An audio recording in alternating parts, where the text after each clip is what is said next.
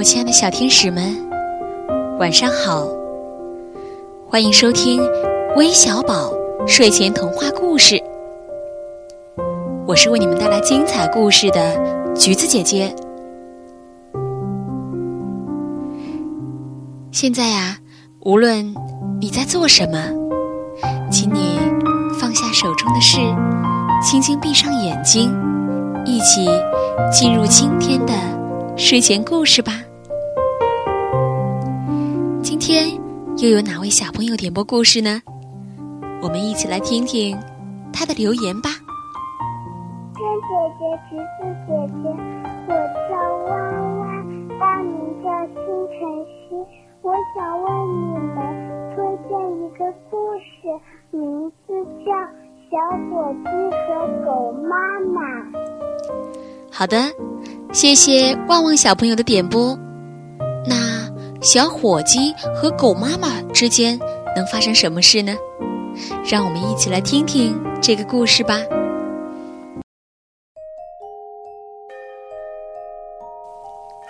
一场鸡瘟病，母火鸡和刚刚孵出来的一窝小火鸡，差不多死了个干净，只剩下一只小火鸡。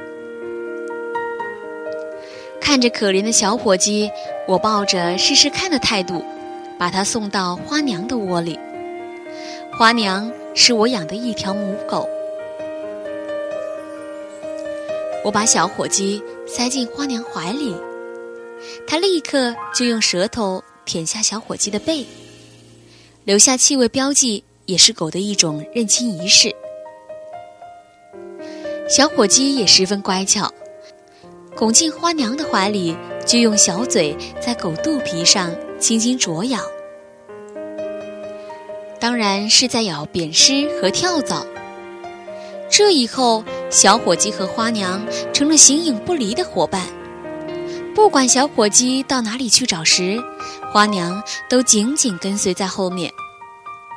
晚上，小伙计就睡在花娘的窝棚里。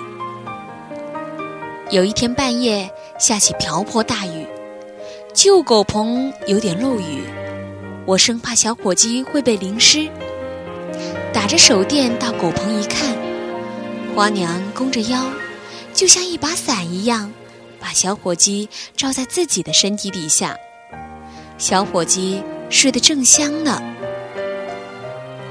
几个月后，小火鸡长大了，黑色的羽毛闪闪发亮。它不仅活了下来，而且比有母火鸡照料还长得健康漂亮。就在这时，花娘在追逐一只狗獾时，两条后腿不幸折断了。乡里的兽医虽然替她把腿骨接上并包扎好，但他说花娘太老了，估计很难再站起来了。果真像兽医预言的那样。花娘拆掉甲板后，仍整天躺卧在窝棚门口。小火鸡在花娘面前不断的重复这样一套动作：下蹲、起立、再下蹲、再起立，鼓励花娘重新站起来。可花娘用凄凉的眼光望着小火鸡，赖在地上不动弹。一天早晨。我看见小火鸡突然在花娘的额头重重啄了一下。火鸡的嘴圆坚硬如铁钉，狗头虽硬，啄一下也难免起个肉疙瘩。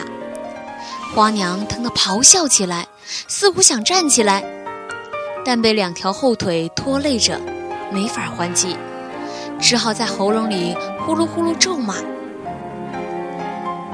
小火鸡绕到花娘背后，冷不防又在花娘后脑勺上啄了一下。花娘像触电似的跳起，她竟然四肢直立站了起来。她举步向前走去，才走了两步，一个踉跄摔倒在地。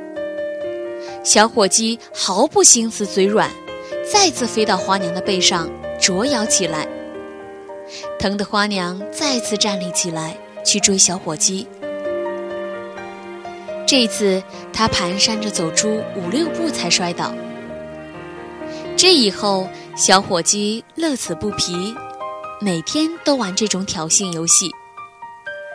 花娘的额头上伤痕累累，可她每次站起来的时间越来越长，追逐的距离也越来越远。一个多月后的一个下午，小伙计又一次叼着一撮狗毛往前逃，花娘怒冲冲地尾随追赶。突然，花娘脚下生风，一个前扑把小伙计扑倒在地，伸出嘴来一口衔着小伙计的脖子。当时我正在给马喂饲料，离他们有十几米远，已无法阻止花娘行凶了。就在这时，我看见了今生今世永难忘怀的镜头。花娘将火鸡脖子从嘴里吐了出来，冰凉的眼光像被火焰融化了一样，闪烁着一片晶莹。她把小火鸡搂进她的怀里，不断地舔吻着小火鸡背上的羽毛。哦。花娘懂得小伙计的用心良苦啊！好了，大朋友小朋友们，今天的故事讲完了。如果你喜欢这个故事，也被这个故事所感动的话，就请把这个故事分享给你的好朋友吧。